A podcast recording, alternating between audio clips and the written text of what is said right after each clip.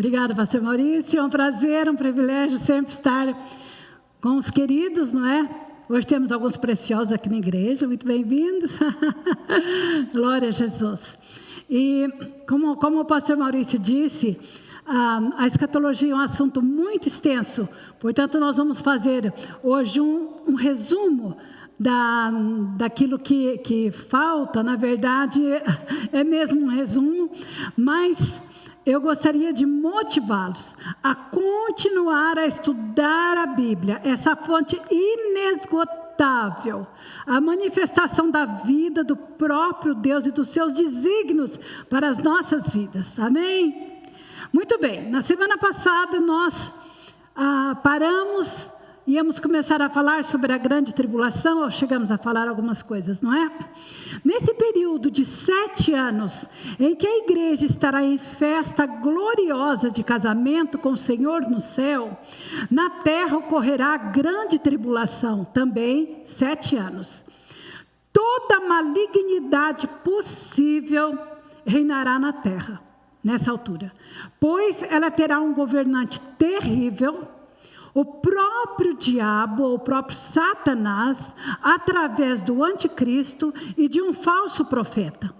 Apocalipse 13, nós não vamos lê-lo aqui agora por uma questão de tempo, mas eu aconselhava vocês a o lerem. Esse, esse capítulo, Apocalipse 13, apresenta o anticristo e o falso profeta que surgem como duas bestas, duas bestas que emergem do mar e da terra, a quem o diabo dá o seu poder para fazerem sinais e prodígios. O versículo 4 fala que as pessoas adorarão o dragão, que é o diabo, diz a Bíblia, que deu o poder e autoridade à besta, e também adoraram, as pessoas adorarão a besta. Isso será permitido por Deus, porque os homens não creram na verdade que é Jesus, e então crerão na mentira que é Satanás. A Bíblia diz que Satanás é o pai da mentira.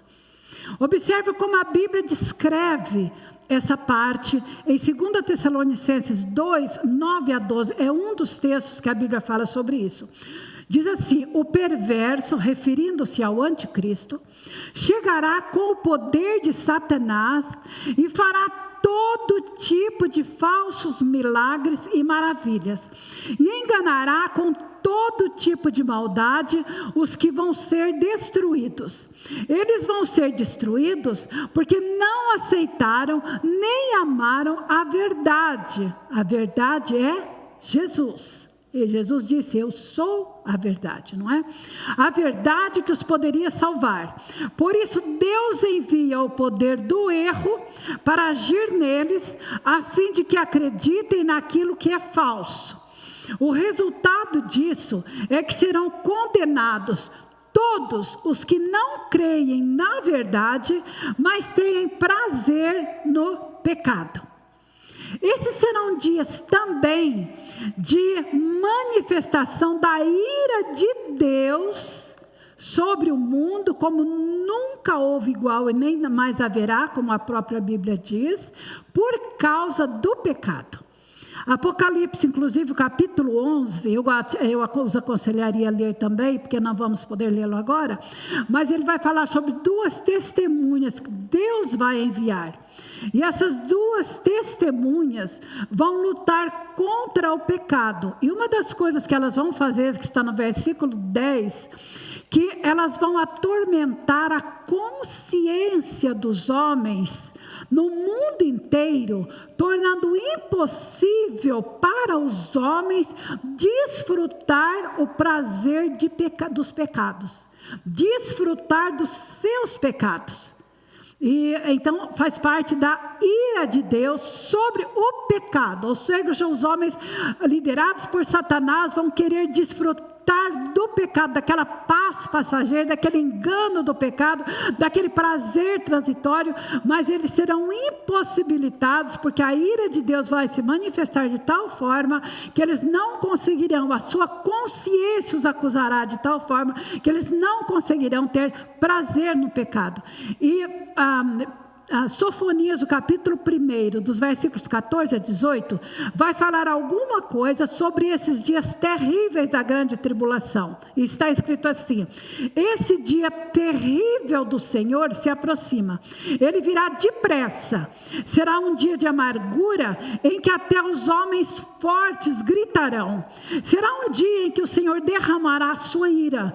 Dia de sofrimento e angústia, dia de ruína e desolação dia de escuridão e trevas, dia de nuvens sombrias e densas, dia de toque de trombetas e gritos de batalha. Caem as cidades cercadas por muros e as fortalezas mais poderosas caem, porque pecaram contra o Senhor. Então Deus os fará tatear no escuro como cegos, o seu sangue será derramado no pó, e os seus corpos apodrecerão sobre a terra. O seu ouro e sua prata não os salvarão no dia da ira do Senhor, pois toda a terra será consumida pelo fogo do zelo de Deus. Ele dará um fim assustador a todos que habitam na terra. E Amós 5,16, palavras do próprio Deus, diz assim o Senhor dos Exércitos: haverá choro nas praças públicas e angústia nas ruas. Haverá mais angústia que em qualquer outra ocasião, desde o começo do mundo, e nunca mais haverá angústia tão grande. Está escrito também em Mateus 24, capítulo, eh, versículo 21. Então, essa é mais ou menos uma ideia, ah, de uma, uma, pequena ideia de, do quão terrível serão esses sete anos de grande tribulação. E então a pergunta: como se, se findará esse período? A grande tribulação terminará com a batalha do Armagedon que será travada na planície de Megido ou Megido, uma área que atinge Israel, o país de Israel, de norte a sul, tendo Jerusalém ao meio. Observe como que a Bíblia descreve isto. Em Apocalipse capítulo 16, os versículos 13, 14 e 16. Então vi saltarem da boca do dragão ou do diabo, da boca da besta e da boca do falso profeta, que é a segunda besta, três espíritos impuros semelhantes a sapos são espíritos demoníacos que realizam sinais e vão, e vão aos governantes da terra a fim de reuni-los para a batalha contra o Senhor no grande dia de Deus, o Todo-Poderoso. E os espíritos, esses espíritos demoníacos, reuniram todos os governantes da terra e seus exércitos no lugar que em hebraico se chama Armagedon então, para esta guerra, o alvo de Satanás, desde quando ele pecou no céu, o alvo dele sempre foi tomar o lugar de Deus. Toda guerra, toda luta contra os cristãos, contra nós, contra a igreja, o objetivo de Satanás é usurpar o trono de Deus. E aqui na batalha do Armagedon não é diferente. Nessa guerra, será uma guerra travada principalmente para destruir Israel. Jerusalém cairá nas mãos do anticristo e de seus exércitos. E em meio a este ataque, ataque horrível à cidade de Jerusalém, Israel estará em tal situação desesperadora, de todos os lados, de norte a sul. E ele olhar, Israel olhará para cima, é a única direção de onde poderá vir o socorro ele olhará para cima. E a Bíblia diz em Zacarias 12, 10, que Israel será inundado por um espírito de graça e de súplicas, e clamará a Deus com lágrimas, muitas lágrimas. Mateus 24, 30 diz assim: nesse momento, surgirá no céu o sinal do Filho do Homem. Quando a Bíblia fala sobre o Filho do Homem, refere-se a Jesus. Jesus é chamado como Filho do Homem homem, filho de Deus e filho do homem, por ter nascido também na sua humanidade, não é filho de uma de, um, de humana, uma mulher. Então, em meio a surgirá o sinal do filho do homem e todos os povos da terra prantearão e verão o Filho do Homem chegando nas nuvens do céu com poder e majestosa glória. E aqui acontecerá uma coisa interessante. Ah, principalmente os, os judeus reconhecerão Jesus como aquele que eles crucificaram. Nesse momento eles verão realmente, nós crucificamos o Filho de Deus, nós crucificamos o Cristo, o Deus homem, que Deus enviou à terra para nos salvar. Então eles chorarão amargamente por causa disso. Mas cumprir-se-á também a profecia feita por Jesus em Mateus 23, 29. Eles verão o sinal da segunda vinda de Jesus e dirão: Bendito o que vem em nome do Senhor. Talvez você pergunte: com quem que Jesus está a vir? Na segunda vinda, com quem ele virá? Primeiro, segunda Tessalonicenses 3,13 diz que ele virá com todos os santos. Vocês se lembram que nós estávamos a igreja no casamento com Jesus, nas bodas do Cordeiro, na festa linda celestial ao longo desses sete anos. Então, agora, quando Jesus vai por um fim a esse reino que maldito na terra, ele vai vir com todos os seus santos, com os seus anjos, com os santos de antes que dele ter vindo ao mundo, desde o tempo de Adão e Eva. Então, descerão com Jesus a este mundo, é, nessa sua segunda vinda. É bom é, trazer aqui também uma explica, explicação, que Jesus veio, a primeira vinda de Jesus foi quando ele foi nascido aqui, viveu aqui 33 anos e morreu. Essa foi a sua primeira vinda. E agora é a sua segunda segunda vinda. E talvez você se pergunte assim, mas ele veio buscar a igreja. Sim, Jesus, quando veio buscar a igreja, por que não é a segunda vinda? Porque ele veio nos ares. Jesus veio buscar a igreja nos ares, e a igreja, como um imã, foi atraída a Jesus nos ares. E agora, então, nós iríamos como se a segunda vinda de Jesus tivesse duas fases: uma que ele veio para buscar a sua igreja, e a outra que ele vem com a sua igreja para pôr fim a este caos neste mundo e trazer um reino milenar de paz, de tranquilidade, reinado pelo próprio Jesus. Isso é maravilhoso, não é mesmo maravilhoso?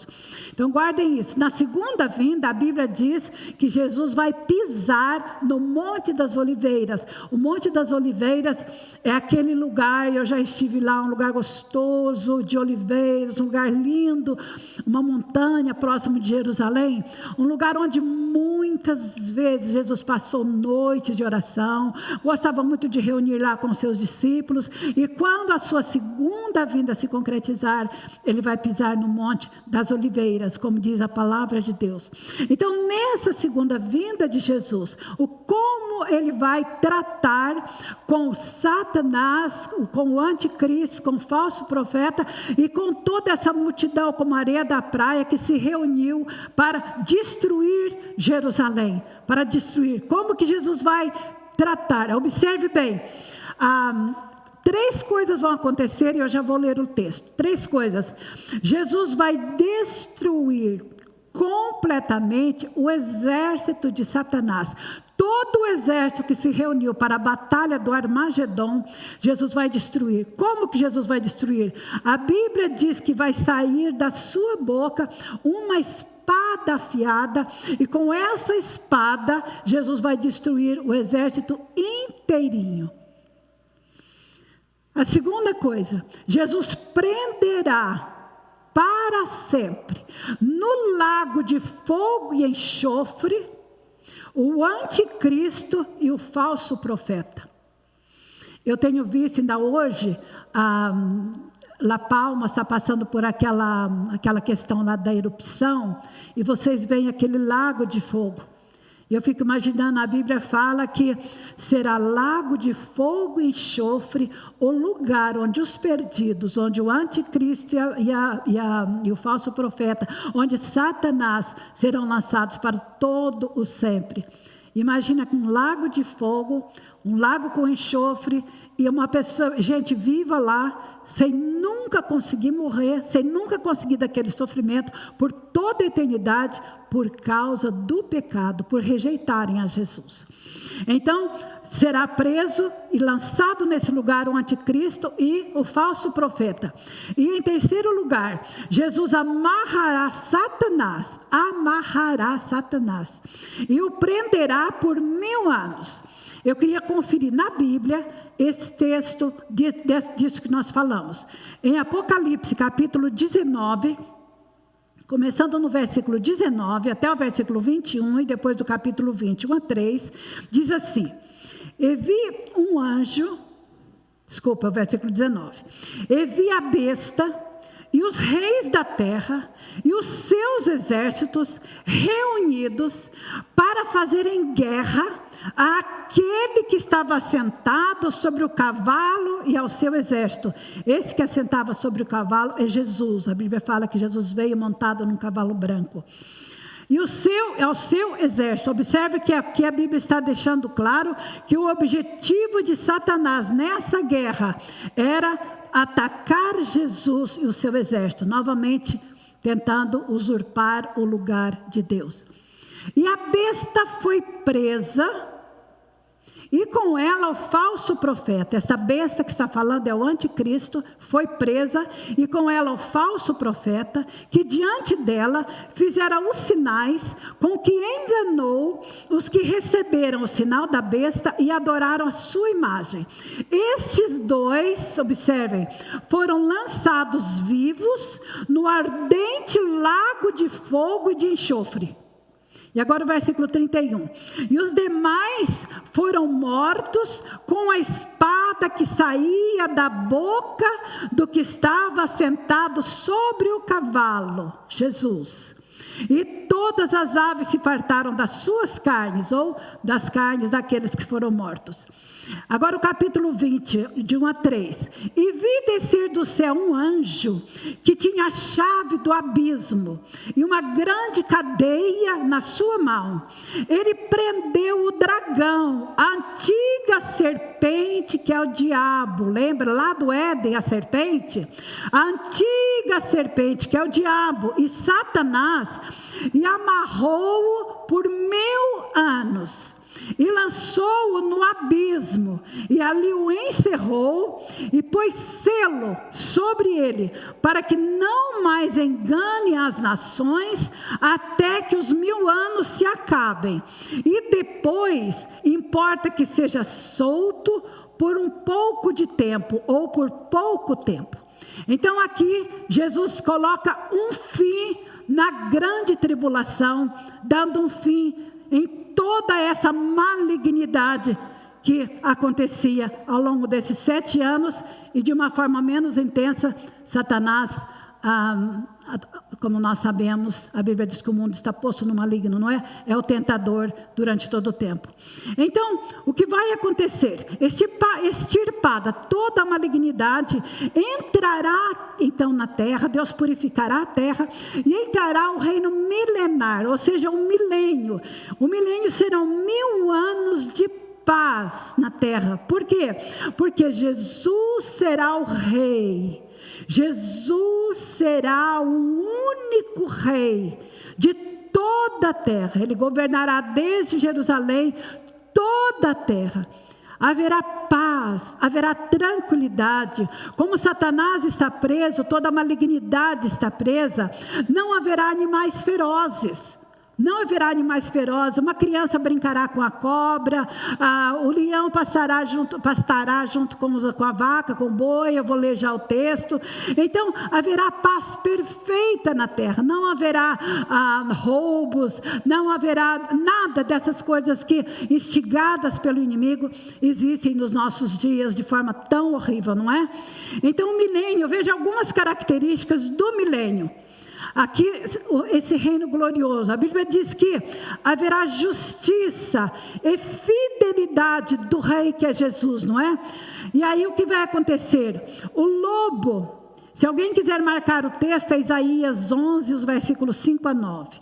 O lobo habitará com o cordeiro, o leopardo se deitará junto ao cabrito, o bezerro, o leão novo e o animal cevado, cevado andarão juntos, e uma criança, um pequenino, os guiará. A vaca e a ursa pastarão juntas, e as suas crias juntas se deitarão. O leão comerá palha como boi. A criança de peito brincará sobre a toca da cobra, e o já desmamado meterá a mão na cova do basilisco. Não se fará mal, nem dano algum, em todo o meu santo monte, diz o Senhor, porque a terra se encherá do conhecimento do Senhor Deus, como as águas cobrem o mar. Uau! Aleluia! Coisa maravilhosa, não é? Isaías 65, 20 diz que nessa altura, morrer aos 100 anos será morrer criança. Porque, como não há pecado na terra, haverá longevidade de vida, porque é o pecado que gera a morte. É maravilhoso, não é? Esse será o reino glorioso. Alguém disse que essa será a lua de mel da igreja, porque teve o casamento, sete anos no céu, maravilhoso. E então agora Jesus vem, mil anos, a sua igreja vem junto. E alguém disse que então será a lua de mel, que nós, a igreja, teremos com Jesus como noiva dele e agora esposa, não é? Bem, agora a pergunta é: depois de mil anos gloriosos, Muita gente nasceu, ninguém conheceu o pecado, porque Satanás está amarrado. E então é tudo maravilhoso. Mas a pergunta surge: como é que vai ser o final do milênio? O que, que vai acontecer no final do milênio? Bem, o final do milênio é o teste final de Deus para a humanidade. Observe, todos os que nasceram nesses mil anos, e a terra deve ter ficado muito populosa, porque deve ter havido muitos nascimentos, mas quase nenhuma morte. Porque, como aquilo que eu disse, não é? Não há pecado, não há morte. porque é, quem estava liderando é a vida. Uau, isso é, isso é tremendo. Maravilhoso. Então, todos que nasceram nesses mil anos só conheceram o glorioso reino de Jesus. Então, Satanás será solto por pouco tempo, segundo Apocalipse 3,10, para pôr à prova os que habitam sobre a terra, para que essas pessoas, as pessoas que habitando na terra, tenham oportunidade de escolher ficar com Jesus ou seguir a Satanás. Por incrível que pareça, assim como Satanás, no glorioso céu, só conhecendo Deus, o céu, o paraíso, o trono de Deus, ele optou pelo orgulho, pelo pecado. Por incrível que pareça, milhares de pessoas como a areia do mar optarão por rejeitar o reino de Jesus e seguir a Satanás no final do milênio. É, é interessante, Isaías capítulo 26, versículo 10 diz assim: Ainda que se mostre favor ao ímpio, nem por isso ele aprende a justiça. Até na terra da retidão ele pratica a iniquidade e não atenta para a majestade do Senhor. Tremendo. Apocalipse 20, os versículos 8 e 9 dentro daquilo que nós estávamos falando, confirmando isso, diz assim: E acabando-se os mil anos, Satanás será solto da sua prisão e sairá a enganar as nações que estão sobre os quatro cantos da terra, cujo número é como a areia do mar, para os ajuntar em batalha. Ou seja, ele conseguiu um número como a areia do mar e os convocou para mais uma batalha, visando tomar o trono de Deus. E subiram sobre a largura da terra e cercaram o arraial dos santos e a cidade amada Jerusalém. O arraial dos santos. Observe que Jesus está com os santos. E Satanás reúne novamente para tentar destruir o reino de Jesus. Essa multidão que segue a Satanás prova que o homem, independentemente do ambiente que possa ter, o melhor que possa ser, sem a experiência do novo nascimento, ele permanece rebelde, inimigo de Deus. Então, novamente, Satanás cerca Jerusalém, com toda essa multidão como areia da praia, e provoca uma guerra com o objetivo de tomar o trono de Deus, o lugar de Jesus, que é o Rei de toda a terra, o que foi sempre o seu alvo, como eu estou tentando dizer desde o princípio, foi o alvo de Satanás. Mas qual foi o desfecho? Ah, o vitorioso está para vencer. Por isso nós somos mais do que vencedores, porque pertencemos ao lado do vitorioso. Aleluia, glória a Jesus. O que, vai acontecer? Apocalipse 29, 10. De Deus. Observe que na primeira vez saiu uma espada afiada da boca de Jesus e destruiu o exército inimigo.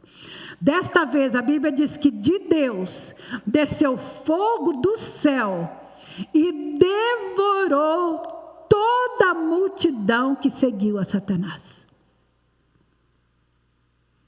E o diabo que os enganava, Estou lendo Apocalipse 28, agora o versículo 10. O diabo que os enganava foi lançado no lago de fogo e enxofre, onde estão a besta e o falso profeta, e de dia e de noite serão atormentados para todos sempre, ou seja, por toda a eternidade. E agora? Falta o juízo de Deus sobre os que morreram sem salvação. E o que a Bíblia chama de segunda ressurreição. A primeira ressurreição ocorreu no arrebatamento, onde só os salvos ressuscitaram. Agora, a segunda ressurreição é a ressurreição dos perdidos. E a Bíblia diz então que apareceu um grande trono branco. O trono branco é símbolo da pureza de Deus e Deus assentado sobre ele. Então, o objetivo de Deus assentado sobre o trono branco é, é, é pro, propagar, não é propagar que diz, é declarar o juízo final a todos os demais que ainda não receberam a sua sentença, que serão os que vão fazer parte dessa segunda ressurreição. Então, o juízo final não é para Deus avaliar as pessoas ou as suas obras, como nós estudamos lá no tribunal de Cristo para a igreja. Aqui não é para Deus avaliar as obras das pessoas, mas é para dar o veredito, a sentença final aos perdidos, aos ímpios, desde Adão e Eva. E Apocalipse, então, capítulo 20, os versículos 11 a 15, diz assim: Olha, e vi um grande trono branco, e o que estava sentado sobre ele, de cuja presença fugiu a terra e o céu, e não se achou lugar para eles. Vi os mortos, grandes e pequenos, que estavam diante de Deus, e abriram-se os livros. E abriu-se outro livro, que é o livro da vida. Aqui a Bíblia nos deixa, nos deixa entender, claro, que cada um destes tem um livro onde estão as suas obras. E há o livro da vida, onde só tem o nome os que são salvos. A Bíblia fala que Jesus escreve os seus nomes dos salvos, daqueles que o recebem, no livro da vida. Todos aqueles que não receberam a Jesus, não têm o nome no livro da vida, têm o seu livro com todos os seus pecados e com toda a condenação, porque só no livro da vida há perdão, porque são os que entregaram-se para Jesus. Então os mortos foram julgados, observem bem, os mortos foram julgados pelas coisas que estavam escritas nos livros, segundo as suas obras. E deu o mar os mortos que nele havia. A morte e o inferno deram os mortos que neles havia. E foram julgados cada um segundo as suas obras. E a morte e o inferno foram lançados no lago de fogo. Esta é a segunda morte. E todo aquele que não foi achado escrito no livro da vida foi lançado no lago de fogo. A Bíblia dá uma lista de alguns que serão lançados no lago de fogo, em Apocalipse 21, 8. Não dá a lista de todos neste, neste capítulo, mas de alguns. Os tímidos, incrédulos, abomináveis, homicidas, prostitus, que prostituem, os feiticeiros, os idólatras, os mentirosos, a sua parte será no lago que arde com fogo e enxofre, o que é a segunda morte.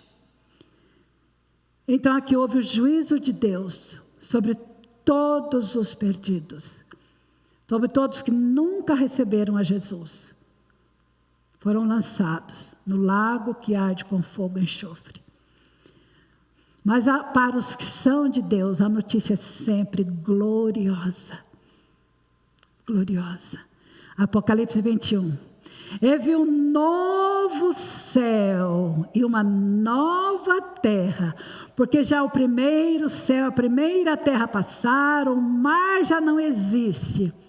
E eu, João, apóstolo João, que estava recebendo essa revelação, diz: Eu vi a santa cidade, a nova Jerusalém de Deus, descendo do céu, como uma noiva adereçada e ataviada para o seu marido. E ouvi uma grande voz do céu que dizia: Eis aqui o tabernáculo de Deus com os homens, pois com eles habitará. Eles serão o seu povo, e o mesmo Deus estará com eles, e será o seu Deus. E olha que lindo: Deus limpará de seu seus olhos toda lágrima. Não haverá mais morte, nem pranto, nem clamor, nem dor. Todas essas coisas já ficaram no passado. E o que estava sentado sobre o trono disse: Eis que faço novas todas as coisas e disse-me: escreve, porque estas palavras são verdadeiras e fiéis. E disse-me: está cumprido eu sou o Alfa e o Ômega, palavras de Cristo, o princípio e o fim. A quem, que a quem quer que tiver sede, de graça eu lhe darei da fonte da água da vida.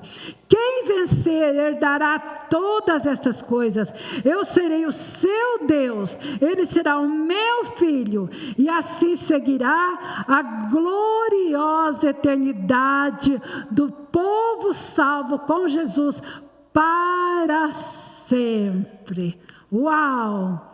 É lindo demais. Há outros textos que são tão tremendos que não dá tempo para lermos todos aqui, mas pesquise na palavra, você vai ficar encantado e desejoso e feliz de saber que com Jesus, essa vida eterna, gloriosa, garantida, ah, está realmente garantida para você.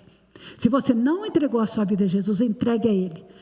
Há tantas coisas horríveis que nós falamos, mas você não precisa fazer parte de nada disto, simplesmente recebendo Jesus como seu Salvador e passando a pertencer ao seu exército, esse exército vencedor, esse exército vitorioso, esse exército salvo, redimido pelo sangue de Jesus, para uma vida eterna com Deus, inexplicavelmente maravilhosa.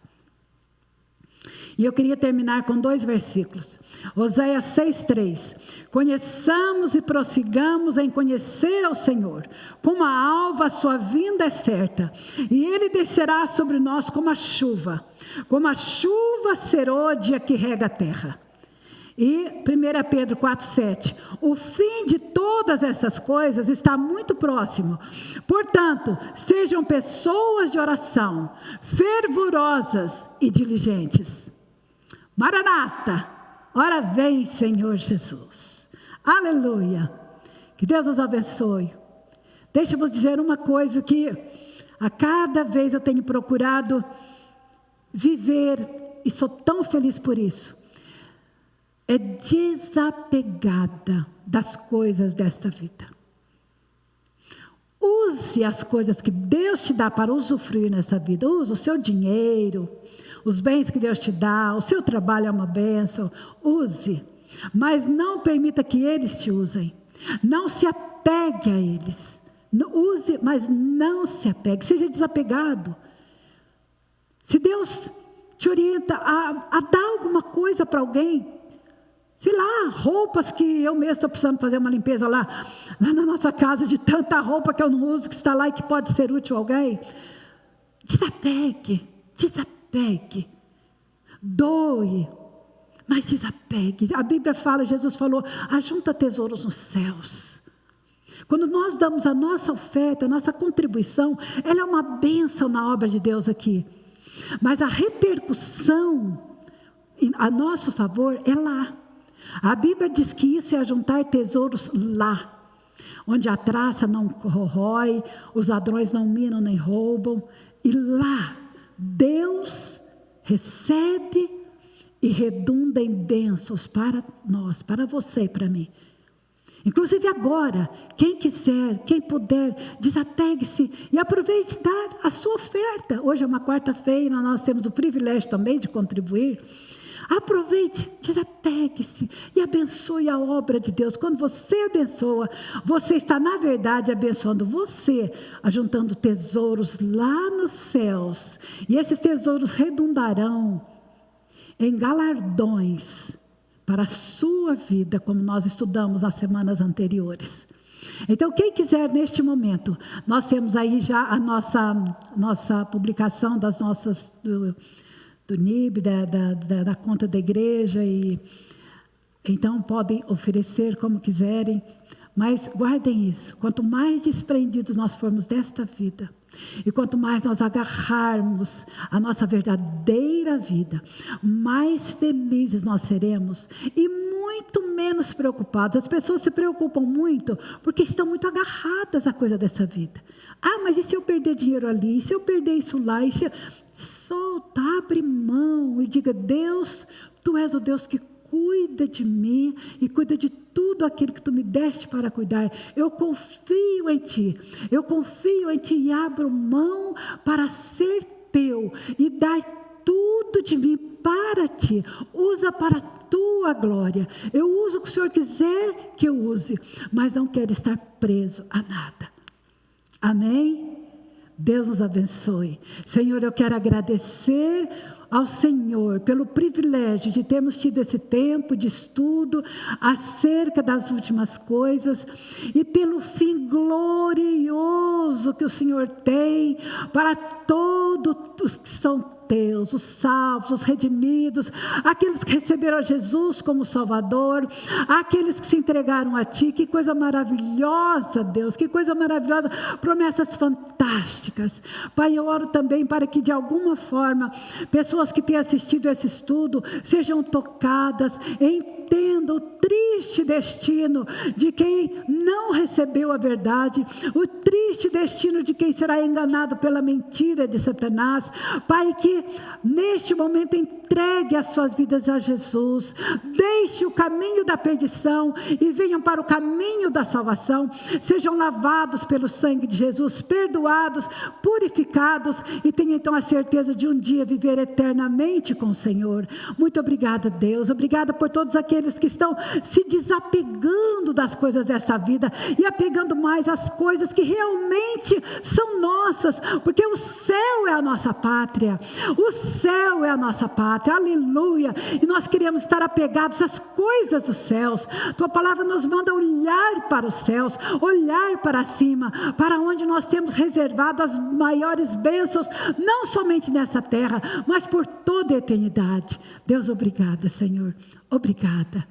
Vem, Senhor Jesus. E que o Senhor, ao vir, encontre cada um de nós fiéis. A tua palavra diz que o que se requer de cada um de nós é que sejamos encontrados, cada um seja encontrado fiel. Porque sendo fiel até a morte, tua palavra nos garante a coroa da vida eterna. Obrigada, Deus. Obrigada. Em nome de Jesus. Amém. Deus vos abençoe. Hoje é quarta-feira. No domingo nós teremos nosso trabalho, como o pastor Maurício já avisou, temos os sábados, trabalho do jovem e tudo, mas continue todos os dias tendo o seu tempo com Deus. Oração, vigilância, estudo da palavra de Deus e vida preparada para encontrar com Ele. Prepare-te para encontrar com teu Deus. Amém.